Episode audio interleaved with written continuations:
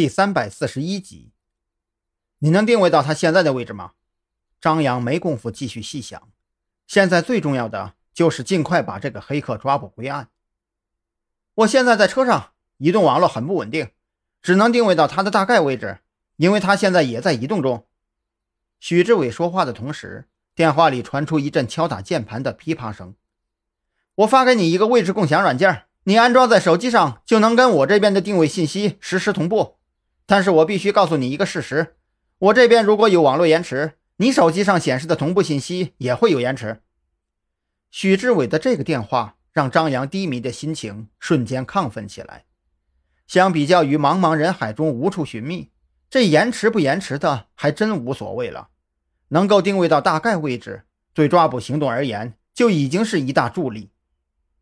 按照徐志伟给出的提示，将定位共享软件安装完成。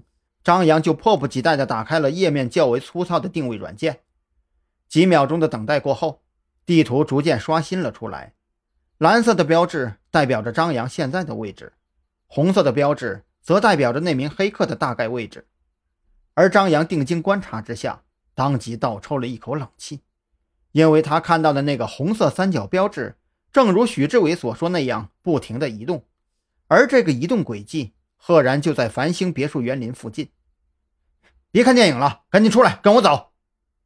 张扬心中焦急，他这会儿哪里还有心情抓捕什么黑客呀？眼下最重要的是保证彭璇的安全。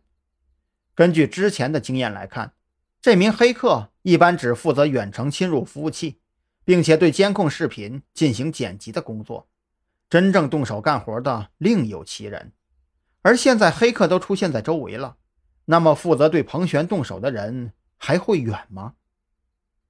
听到张扬那火急火燎的声音，彭璇下意识的就从床上翻身下来，匆忙之中，甚至都来不及关上那道暗门，就被张扬拉着冲出了别墅大门。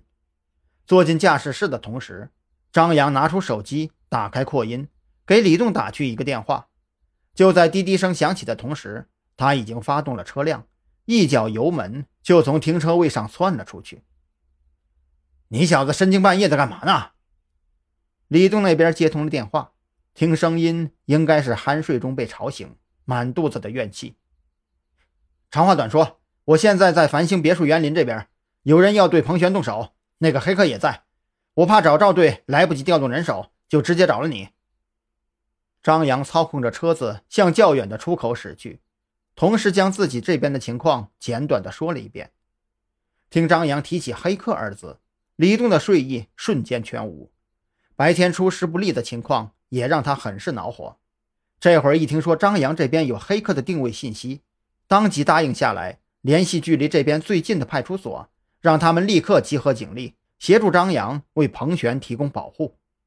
实际上，张扬打这个电话的本意也是如此，仅仅凭借自己一个人。想要在敌暗我明的情况下保护彭选的周全，那是相当困难的一件事。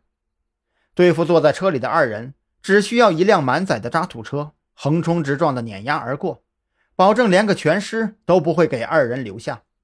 所以在这种时候，派出所或者附近执勤网点的警力就显得尤为重要了。